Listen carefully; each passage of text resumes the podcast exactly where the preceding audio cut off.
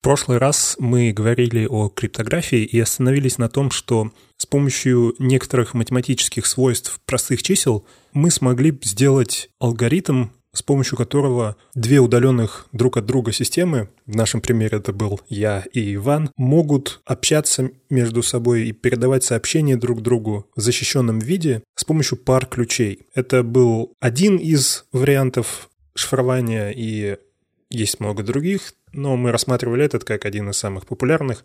Это тот алгоритм, тот метод, который используется нами каждый день, даже когда мы этого не замечаем, когда вы посещаете различные сайты, когда вы пишете друг другу сообщения и так далее. Я никак не планировал серию этих, этих подкастов, я примерно думал о том, что хочется порассуждать на разные интересные темы из информатики и по теме информация по очень такой широкой теме. А, но так получилось, что этот выпуск является, можно сказать, продолжением предыдущего выпуска, но для его полного понимания, что ли, или просто для более лучшего погружения, я советую послушать предыдущие выпуски. Так что если вы слушаете этот подкаст, но не слушали предыдущие выпуски, то, наверное, будет лучше, если вы их послушаете по порядку. В таком случае повествование будет более плавным, более очевидным.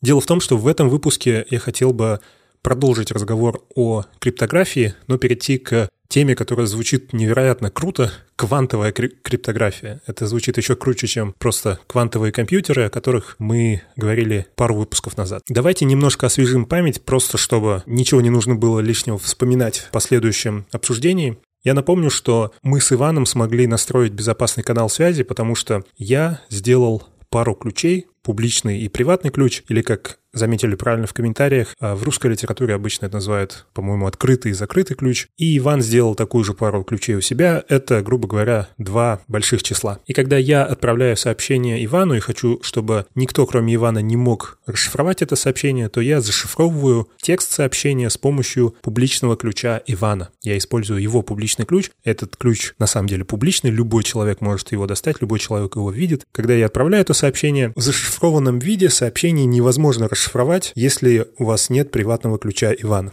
А приватный ключ Ивана, как можно понять из названия, есть только у Ивана. Другой способ расшифровать это сообщение – это очень долго перебирать числа. Ключ к разгадке этого сообщения в том, что нужно найти два простых числа, которые дают, которые при перемножении дают число, которое публично доступно. Реалии таковы, что для нахождения этого числа нужно очень-очень много времени, и современные компьютеры не могут этого сделать ни в какие мыслимые промежутки времени. В самых продвинутых вариантах, когда используются очень большие числа для каких-нибудь, для, знаете, шифрования очень-очень важных банковских данных или государственных данных, и, в принципе, мы можем также использовать для персональных данных, используются настолько большие числа, что количество вариантов, которые нужно перебрать, чтобы найти эти два простых числа, два простых множителя, количество вариантов, количество переборов больше, чем количество элементарных частиц во всей Вселенной. Так что можно смело предположить, что перебор — это не вариант. Поэтому, несмотря на то, что теоретически, да, можно перебирать, и этот шифр не идеальный, он достаточно хорош. И науке пока неизвестны способы быстрого, достаточно быстрого перебора и, соответственно, взлома этого шифра.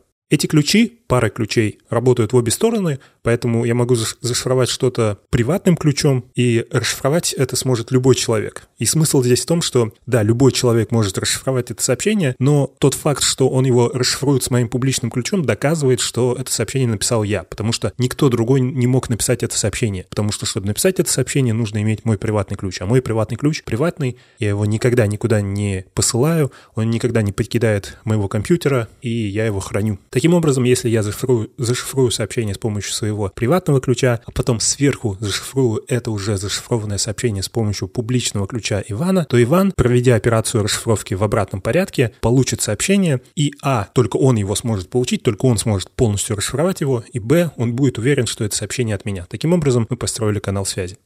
Нужно понимать, что этот канал не стал вдруг защищенным и непрослушиваемым в том плане, что все еще любой человек а, теоретически может перехватывать эти сообщения. В случае интернета эти сообщения могут перехватывать ваши соседи, государство, полиция, хакеры и так далее. Иногда даже люди в вашей подключенной к той же сети Wi-Fi. Именно поэтому советуют, если вы идете в публичное место и пользуетесь каким-нибудь Wi-Fi в кафе, каждый раз, когда вы посещаете сайт, в котором нет SSL, в котором нет такой криптографии, то теоретически другой человек, который также находится в этой сети, за соседним столиком, может видеть все ваши сообщения. Суть в том, что когда ваше соединение защищено, когда у вас используется шифрование, например, SSL в веб-сайтах, это не значит, что этот человек вдруг не может видеть сообщения. Он также может их видеть, он также может их перехватывать, читать, он может даже их изменять и посылать измененные сообщения дальше на сервер, а он может подделывать эти сообщения. Но суть в том, что все, что он видит, это зашифрованные данные. И, как мы выяснили, он ничего с ними не может сделать, потому что у него нет этих ключей. Ключи он может добыть или допытав их каким-то образом у вас и, или у той второй стороны, куда вы посылаете сообщение, или перебором, который очень-очень долгий и сложный. Мы также вскользь поговорили о том, как все это может сломаться, если появится или когда появятся достаточно большие, достаточно мощные и стабильные квантовые компьютеры. И идея не в том, что это очень мощный компьютер, который вдруг очень быстро сможет перебрать все те же варианты,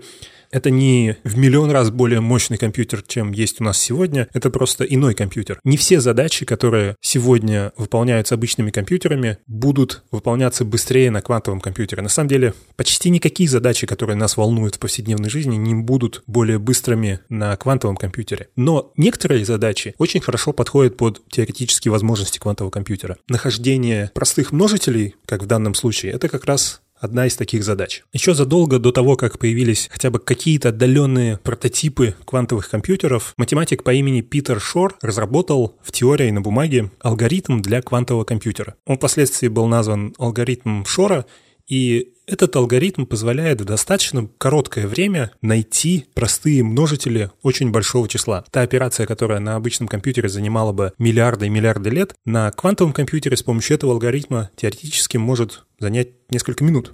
Честно вам скажу, я не смог окончательно разобраться в том, в этой сложной математике, в том, как это работает, я не знаю, как работают трансформации Фурье, и это был ключ к пониманию того, как работает алгоритм Шора. Но в общих чертах я постараюсь объяснить, но не ожидайте, что это какое-то очень глубокое объяснение. Когда астрономы хотят узнать что-то о химическом составе звезд и, соответственно, о каких-то физических свойствах звезд, которые вытекают из химического состава, у них очень мало информации, у них очень мало, у них, у них нет доступа, во-первых, к звездам нет доступа. Все, что они могут получить от этих звезд, это их свет. Да, еще можно смотреть на то, как они гравитационно влияют на, свои, на своих соседей и так далее, но очень часто недостаточно точности у приборов, чтобы это понять. Как правило, единственная информация, которую астрономы могут получить от отдаленных звезд, это их свет. Они также, естественно, могут получать это излучение в более широком спектре, не обязательно видимый свет. Так или иначе, это просто разные частоты, разные длины волны. И они получают единый поток, и им нужно каким-то образом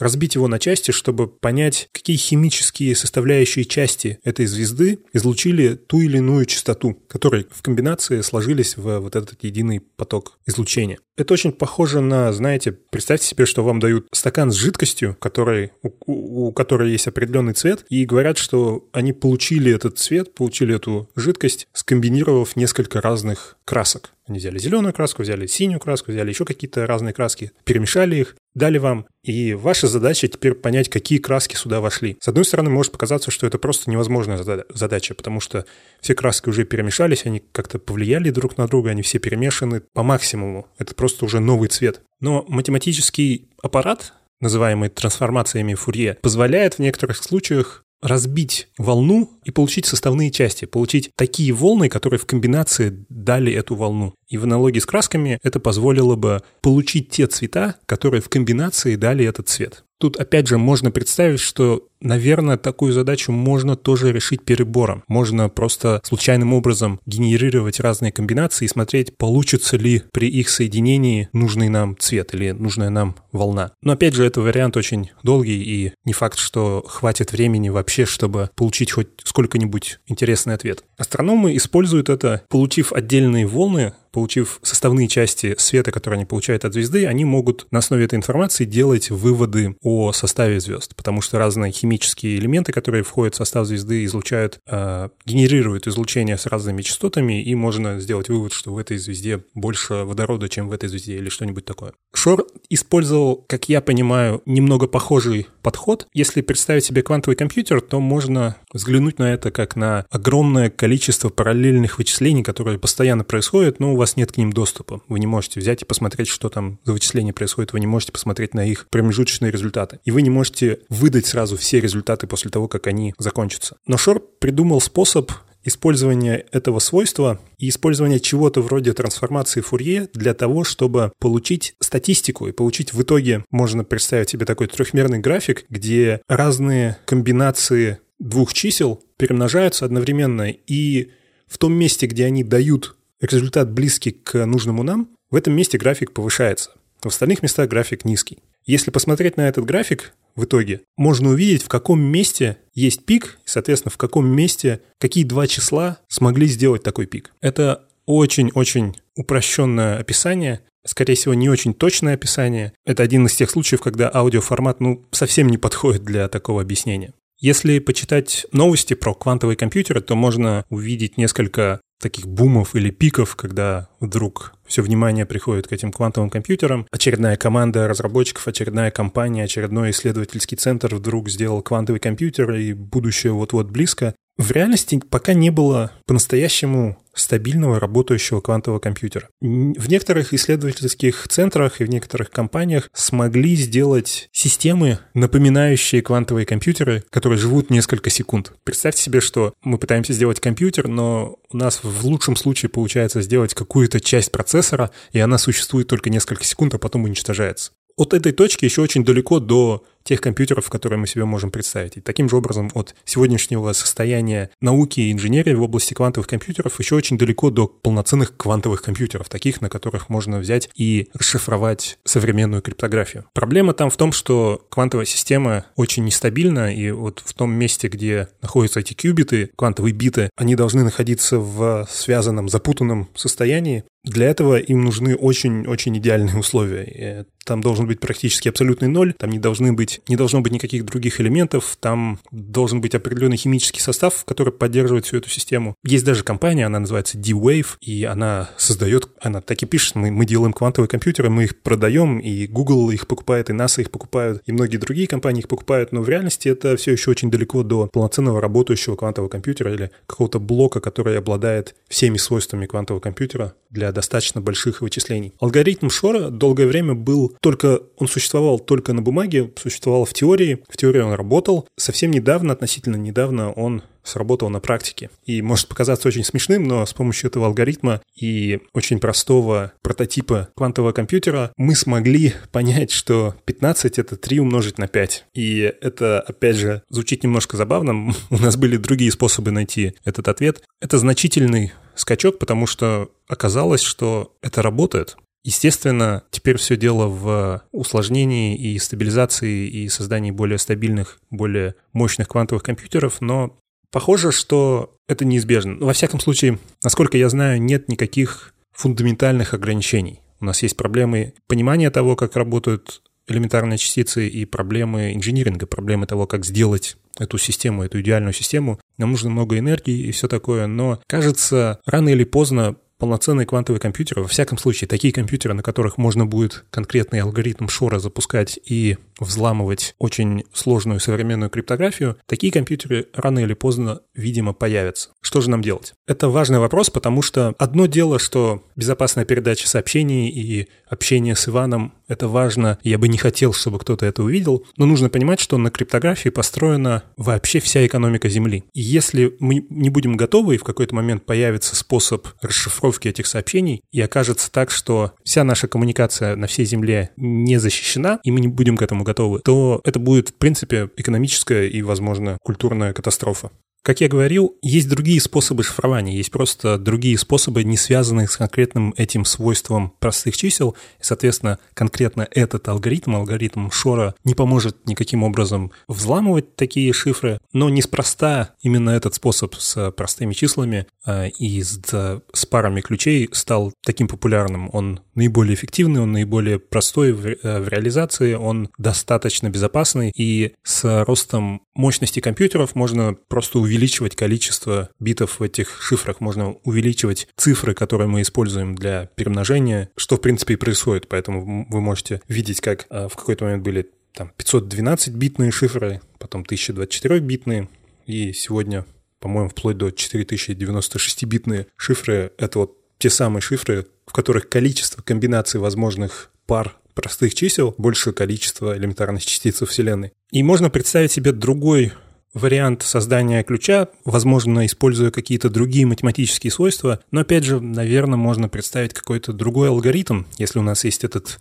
мощный работающий стабильный квантовый компьютер, то, наверное, можно будет придумать какие-то другие алгоритмы для взлома других алгоритмов шифрования. Может быть, квантовый компьютер с этими невероятными свойствами, позволяющими взламывать то, что до этого казалось взломать невозможно, может быть, этот квантовый компьютер также даст какие-то новые инструменты для шифрования, какие-то новые, очень надежные, очень мощные способы шифрования, такие, для расшифровки которых квантового компьютера будет также недостаточно, как сегодня недостаточно обычных компьютеров для расшифровки современного шифрования. Ответ на этот вопрос — это я не знаю, но когда речь идет о квантовой криптографии, то обычно имеют в виду не квантовые компьютеры, а некоторые другие квантовые свойства, свойства квантовой физики, которые позволяют создавать защищенные каналы связи. И в отличие от квантовых компьютеров, квантовая криптография — это намного более реалистичная тема, потому что, как я сказал, с квантовыми компьютерами все пока очень плохо, и только мы делаем только первые шаги в этом направлении. С квантовой криптографией мы уже на, скажем так, вторых и третьих шагах. Мы уже начали движение, и есть прототипы, которые доказывают многие концепции, в отличие от квантовых компьютеров. Перед тем, как перейти к конкретной реализации, к конкретному протоколу, который с помощью некоторых квантовых свойств позволяет создать двум удаленным точкам общий ключ и гарантировать, что этот ключ не был перехвачен никем в момент его создания. Перед всем этим давайте рассмотрим на самом высоком уровне, на таком абстрактном уровне, некоторые квантовые свойства и как их теоретически, пока теоретически можно использовать для для безопасной передачи сообщений в каком-то виде. Боюсь, придется начать немного далеко с квантовой физики и с физики элементарных частиц. Возможно, вам эта тема знакома. Если вы увлекаетесь всякими образовательными каналами на Ютубе, то эта тема, наверное, самая популярная, самая заезженная. Тем не менее, я хотел бы в общих чертах рассказать о, о свойствах фотонов и элементарных частиц.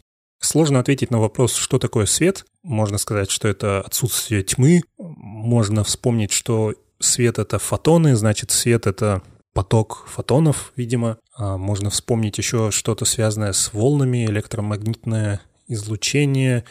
А, то есть это, видимо, фотоны в виде волн или что-нибудь такое. Если вспомнить школьный курс физики, то можно поговорить о Ньютоне, например. А Ньютон, естественно, очень сильно увлекался этой темой, его очень интересовала, интересовала природа света, и он пришел к выводу, что свет — это частицы. То, что мы называем фотонами, он назвал немного иначе, но он представлял себе свет как постоянный поток частиц. И эти частицы — это физические такие штучки, вроде шариков. Они постоянно летят, они очень маленькие, они отражаются, они отражаются так же, как физические объекты, поэтому можно посмотреть на то, как луч света отражается от зеркала, можно его направлять, можно менять угол, и во всех отношениях когда мы смотрим и делаем, проводим такие эксперименты, свет ведет себя как частицы, как, как поток шариков. Другая группа ученых считала, что свет — это волны. Есть некая среда, которая заполняет собой все пространство, всю Вселенную, и свет — это волны в этой среде. То есть свет сам по себе — это не что-то физическое, это не шарики, это не частицы, это, это всего лишь колебания этой среды. Так же, как волна на воде — это не что-то, это просто колебания воды. Волны вне воды не может быть сама идея волны вне воды парадоксально. Несколько сотен лет не было никаких достаточных способов доказательства той или иной, иной точки зрения. Каждая группа ученых, каждый лагерь, проповедующий одну или другую идею, делал кучу экспериментов, и можно было подобрать эксперименты под любую из этих точек зрения. Можно сделать такой эксперимент, где свет ведет себя как волна. Можно провести такой эксперимент, где свет ведет себя как частицы, как шарики. И каждая из групп все более и более была уверена в своей точке зрения. Однако в начале XIX века ученый по имени Томас Юнг провел знаменитый эксперимент, который называется опытом Юнга или Double Slit Experiment. И он доказал волновую теорию света. Он доказал, что свет ведет себя как волна. Это очень простой эксперимент, его на самом деле при достаточной сноровке можно провести у себя дома. Все, что нам нужно, это две параллельные, очень маленькие, очень тонкие прорези, так, чтобы сквозь них мог проходить свет. Можно представить себе какую-нибудь коробку, например, картонную коробку от телевизора. Она полностью закрыта, внутри нее нет света, внутрь нее не попадает свет. И на одной из стенок коробки сделать две очень тонкие прорези. И если потом заглянуть в эту коробку откуда-нибудь еще сбоку и посмотреть на то, что видно на внутренней стенке, на той, куда падает свет, проходящий через эти прорези, то можно увидеть что-то очень неочевидное. Давайте начнем с простого случая. Одна прорезь. Если у нас есть одна прорезь, то мы увидим одну полоску света. И здесь нет никаких противоречий, это то, что мы ожидаем, это то, что мы видим. Если же у нас есть две прорези, которые находятся близко между собой, то можно ожидать две полоски света. И если свет ведет себя как частица, если свет — это набор шариков, фотонов, которые просто пролетают через эти две прорези, то мы увидим, что какие-то частицы прошли через левую прорезь, и они создали одну полоску света. Какие-то частицы прошли через правую прорезь, и они создали другую полоску света. И мы ожидаем увидеть такие же две параллельные полоски света на внутренней стенке коробки. Однако мы видим не две полоски света, а несколько полосок света. Это так называемые интерференционные полосы. Если свет ведет себя как волна, и можно себе представить абсолютно то же самое, но на воде. Представьте, что у нас есть такой бассейн, в нем спокойная вода, и мы поставили на эту воду такую же картонку с двумя прорезями. И теперь мы пускаем волны. Мы, например, в углу этого бассейна бьем мячиком. И волны проходят через эти две полоски. Большая часть волны не проходит через картонку, потому что она сплошная. Но вот в том месте, где у нас есть прорези, движение воды проходит. И из-за того, что этих прорезей две, у нас на обратной стороне получается как будто две новые волны. Из этих прорезей выходят две новые волны эти волны начинают между собой взаимодействовать. В том месте, где они совпадают, где повышение воды одной волны совпадает с повышением воды другой волны, мы видим еще большее повышение волны, потому что они сложились. А в том месте, где понижение воды совпало с повышением воды другой волны,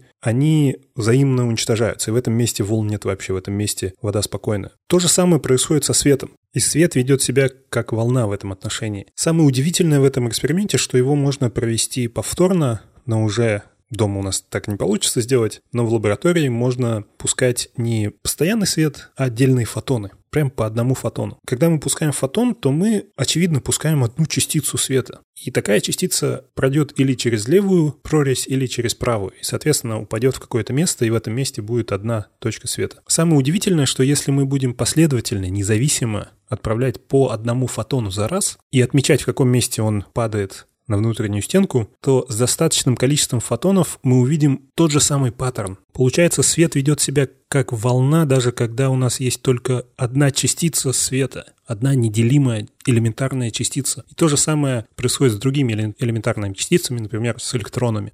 Дело в том, что мы не можем точно знать, через какую из отверстий прошла элементарная частица. Если же мы хотим узнать это, поставить какой-то детектор на каждой из прорезей и смотреть каждый раз, когда мы посылаем одну элементарную частицу, один фотон, прошел ли он через левую или через правую прорезь. Если мы начинаем наблюдать за этим, то свет перестает вести себя как волна и начинает вести себя как поток фотонов, как поток отдельных частиц. И этот паттерн, этот этот набор полос, созданных с помощью интерференции, исчезает. Если на каждой из прорезей есть детектор, и мы записываем каждый раз, когда фотон проходит через одну или через другую прорезь, то на обратной стороне мы получаем самый очевидный паттерн, мы получаем такие же две полоски. Во всяком научпопе очень любят говорить, что частицы знают, что мы за ними наблюдаем, и пока мы за ними не наблюдаем, то они ведут себя одним образом, а когда мы за ними наблюдаем, то они начинают вести себя иным образом, они понимают, когда на них смотрят. Естественно, они не понимают, что на них смотрят. Здесь нет никакой мистики, здесь нет никакого э, глубинного вселенского сознания и понимания. Дело в том, что на таких маленьких масштабах, на размерах элементарных частиц, мы не можем снять показания с частицы, не изменив ее. И пока показания с частицы не снимаются, пока мы никаким образом не взаимодействовали с ней и не пытались установить ее точное состояние, элементарная частица находится в некой математической вероятности. У нее нет точного описания, у нее нет точного состояния, у нее есть некая математическая функция, которая описывает вероятность нахождения в том или ином состоянии. У элементарных частиц есть разные свойства, в частности, есть свойство спина, которое похоже, можно сказать, на направление. Частица крутится таким образом, что она направлена вверх или вниз. И в тот момент, когда частица появилась на свет, когда она создалась, она иногда появляется просто из ничего, из пустого пространства и начинает свою жизнь, ее спин, ее состояние выражено математической функцией. Мы можем использовать какой-нибудь детектор и определить, в каком она состоянии, но после того, как мы выполним эту операцию, после того, как мы каким-то образом повлияем на нее, чтобы считать с нее информацию, эти вероятности схлопнутся, и частица окажется в каком-то конкретном состоянии. То же самое происходит в этом эксперименте. Суть не в том, что мы знаем, и мы получили какое-то знание, и частица поняла, что мы узнали ее состояние, а в том, что единственный способ узнать о ее состоянии – это повлиять на нее. Мы не можем полностью независимо от нее узнать ее состояние. И в этот момент считывания вероятности слопываются, и частица определенно проходит через левую или через правую прорезь, в то время как до этого она обладала вероятностью пройти через левую и вероятностью пройти через правую. Самая нормальная реакция на всю эту информацию – это «А, что?» Квантовую физику невозможно понять, и знаменитый физик Ричард Фейнман говорил, что если вы понимаете квантовую физику, то вы не понимаете квантовую физику, что никакой человек, в принципе, не может ее понять. Она не имеет смысла в нашем понимании, она непривычна ни в каком виде человеческому сознанию, и мы можем только наблюдать, изучать и удивляться. Все это объяснение было ради вот этой точки, ради того, что частицы могут находиться, это можно описать как частицы находятся одновременно в нескольких состояниях, это не совсем точное описание, потому что это смотря как описать этот факт. Можно сказать, что частицы одновременно находятся в нескольких состояниях. В реальности можно лишь с точностью сказать, что у частицы и у каждого состояния этой частицы есть вероятность. И эта частица с большей вероятностью при наблюдении схлопнется в одно или в другое состояние. И опять же, здесь нужно понимать, что суть не в том, что мы не знаем его состояние до считывания, а суть в том, что частица в реальности как бы не решила, в каком состоянии она находится. Вооружившись этим знанием, можно прийти к выводу, что считать состояние частицы можно только один раз, потому что после того, как вы считаете состояние частицы, она схлопнется в одно или другое состояние, и та информация потеряется. Если у частицы были вероятности быть в одном состоянии, в другом состоянии, то эти вероятности можно выразить численно. После того, как мы считали информацию с этой частицы, все эти вероятности потеряны. Теперь частица только в одном конкретном состоянии, и все эти вероятности исчезли. Альберт Эйнштейн в ходе своих исследований пришел к одному выводу, который ему очень-очень не понравился. Было похоже, что этот вывод мешает и противоречит его теории относительности. В частности, нарушает свойства вселенского ограничения скорости, скорости света. Оказалось, что две элементарные частицы могут быть связаны между собой. Связаны таким образом, что состояние одной частицы диктует состояние другой частицы. Речь, опять же, идет о спинах, и можно не понимать, что это такое, и я, честно говоря, не очень понимаю, что это такое, но в данном случае это не так важно. Важно понять, что достаточно работающая, достаточно неплохая аналогия – это направление. Можно сказать, что частица направлена или вверх, или вниз. И она крутится, у нее есть э, угловой момент или э, момент импульса. Отсюда можно определить, в какую сторону эта частица направлена. Можно сказать, она направлена вверх или вниз. Оказывается, две частицы, например, два фотона, могут появиться из ничего, они могут появиться одновременно, и, и они будут связаны. Во всех отношениях они будут вести себя как две независимые частицы, между ними не будет никакой э, линии, они не будут физически никак друг к другу тянуться и все такое. Они могут полететь э, в две разные стороны и ударяться друг от друга со скоростью фотонов. Но если мы возьмем один фотон и измерим его спин, и узнаем, что его спин — это вверх, то мы можем быть уверены, что у того, того второго фотона спин будет вниз, спин будет противоположный. Проблема, которая волновала Эйнштейна, заключается в том, что расстояние между этими частицами не имеет значения. Эти частицы могут находиться в одной комнате, а могут находиться в разных галактиках. Но если мы измерим спин одного фотона, то мы автоматически знаем состояние другого фотона, который может быть в другой галактике. Задумайтесь, насколько это странно. Такое ощущение, что когда мы измеряем один фотон, он принимает решение быть направленным вверх или вниз, а потом моментально передает эту информацию своему связанному брату. Он говорит, что я вверх, так что ты должен быть вниз. Может показаться, что это мгновенная передача сообщения. Это передача информации с бесконечной скоростью. И это нарушает скорость света. Эта информация не передавалась со скоростью света, она передавалась быстрее. На самом деле, к сожалению, может быть, к счастью, никакой передачи информации не было. Эйнштейн в свое время пришел к выводу, который, ну, как минимум, его успокоил. Такое поведение элементарных частиц можно объяснить тем, что, наверное, информация о том, в какую сторону направлен спин, была в них изначально. То есть решение быть направленным вверх или вниз элементарная частица не принимала в момент наблюдения, а эта информация была с самого начала, поэтому, когда эти частицы появились в одной точке в какой-то момент времени, то у них, можно сказать, изначально был общий план. Никакая информация в момент наблюдения никуда не передавалась, частицы между собой не коммуницируют, они просто изначально решили, что одна из них будет направлена вверх, а другая будет направлена вниз. Но один достаточно простой, удивительно простой э, эксперимент показал обратное. Оказалось, что никакая информация о спинах изначально в частицах не содержится. И это на самом деле необъяснимо странное поведение. И да, одна частица, можно сказать, передает информацию другой частице о том, в какую сторону она направлена. Но, к счастью, и к радости Эйнштейна это не нарушает скоростной режим во Вселенной. Никакая информация на самом деле не передается. И это свойство нельзя использовать для того, чтобы передать информацию из одной точки в другую. В каждой из этих точек наблюдение за каждой из частиц случайное. И поведение этих частиц случайно.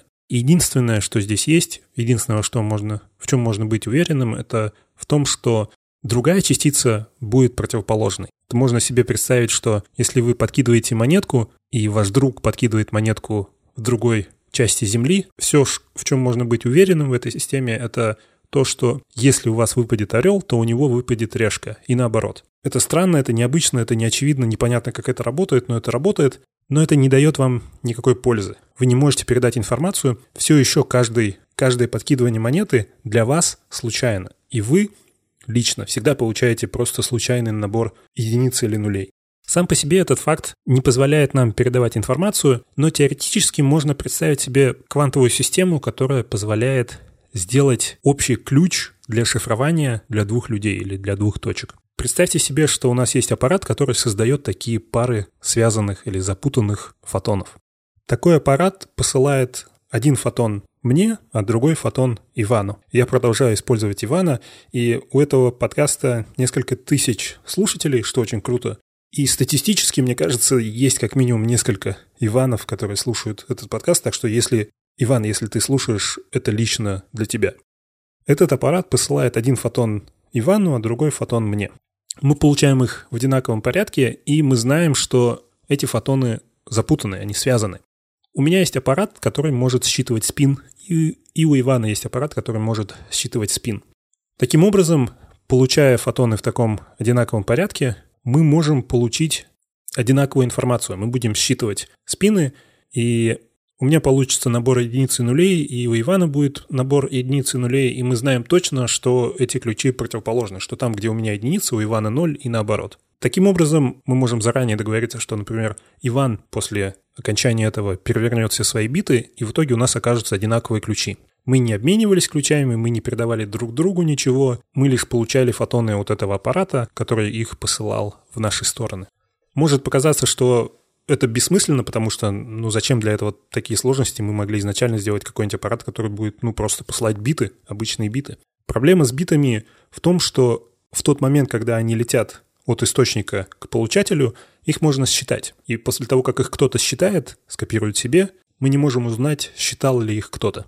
У элементарных частиц, как мы знаем теперь, есть некоторые свойства, которые не позволяют им быть скопированными. Эта идея таки называется No Cloning Theorem, теорема, которая говорит, что невозможно сделать точную копию какого-то квантового состояния, потому что в момент копирования вы изменяете это состояние. Поэтому, если у нас есть такой аппарат, который раздает связанные фотоны мне и Ивану, и где-нибудь кто-нибудь перехватывает эти фотоны, то этот перехватчик вносит ошибки, потому что когда он считывает фотон, потому что когда он считывает фотон, он изменяет его состояние, И после того, как и я, и Иван получили достаточное количество фотонов, мы можем уже по обычному незащищенному публичному каналу сравнить некоторые части, статистически доказать, идентичная ли у нас информация или нет.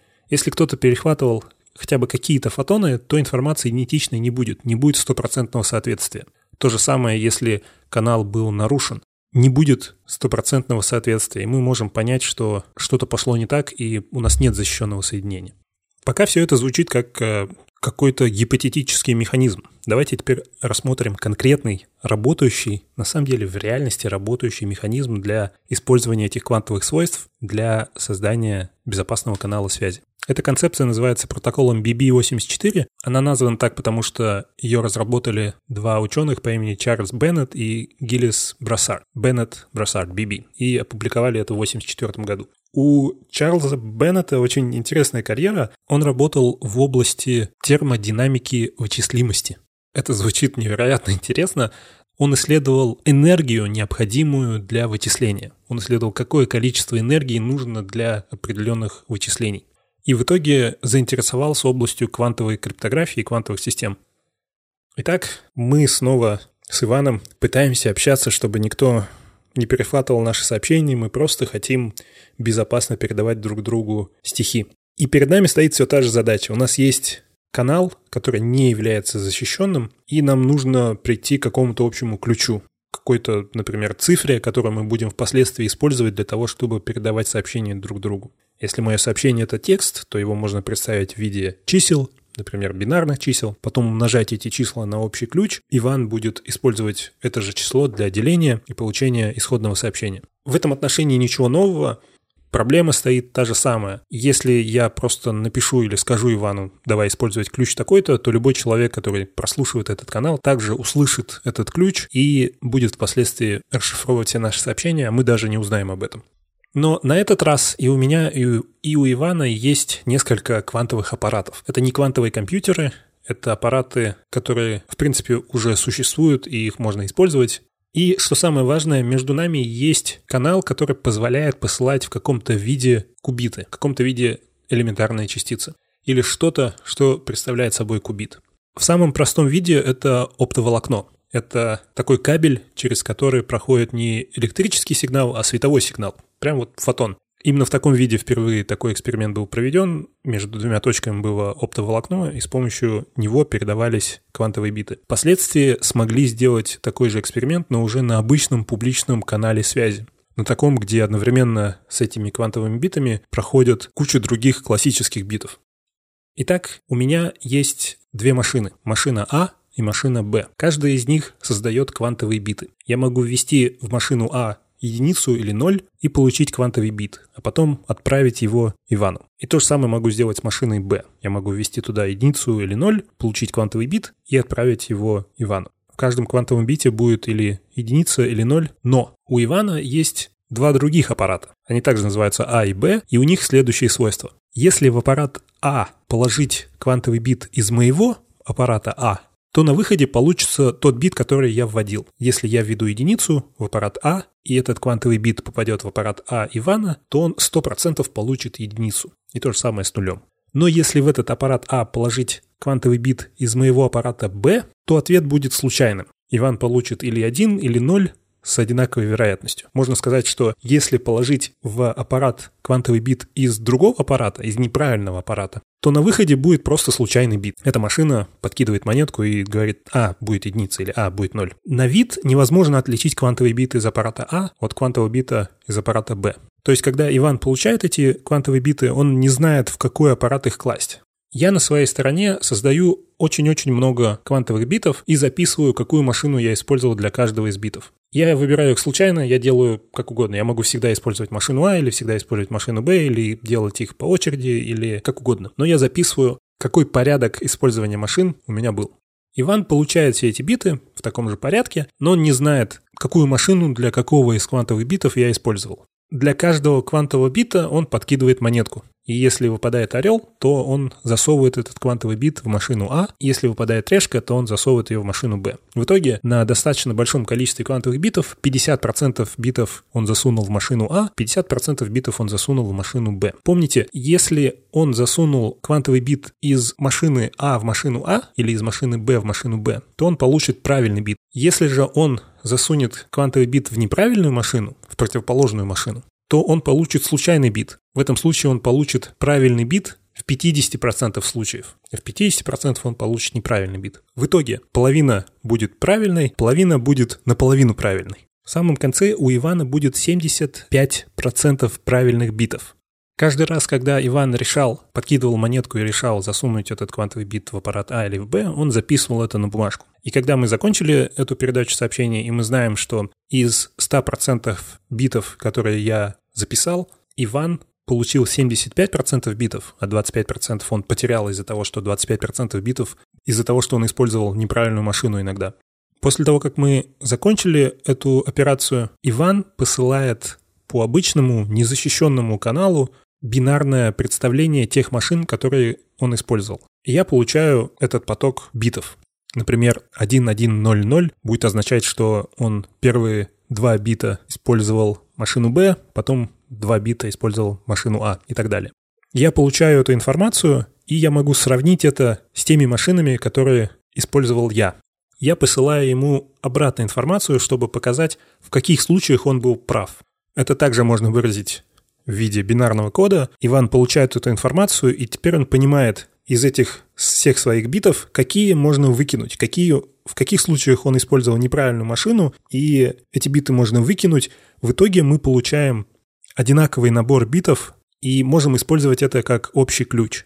И опять же, на первый взгляд кажется, что здесь нет никакой защиты. Мы делали кучу передач сообщений по незащищенному каналу, и только в конце мы пришли к общему ключу, но любой человек где-то посередине мог все это видеть. Безопасность этого протокола доказывается с помощью статистики. Представьте себе, что в тот момент, когда мы только начали, я передавал квантовые биты по квантовому каналу Ивану, где-то посередине был злодей, и он перехватывал некоторые квантовые биты и считывал их. У этого перехватчика также есть эти два аппарата, и он делает то же самое, что делал Иван. Он должен каким-то образом решить, в какой из аппаратов засунуть квантовый бит, чтобы получить информацию из него. После того, как он считает эту информацию, он воссоздает такой же квантовый бит и посылает его дальше Ивану. Иван, естественно, не может отличить этот поддельный квантовый бит от реального квантового бита. Но помните, с помощью такого способа можно получить только 75% правильных битов. Получается, этот злодей, если он перехватывал вообще все квантовые биты,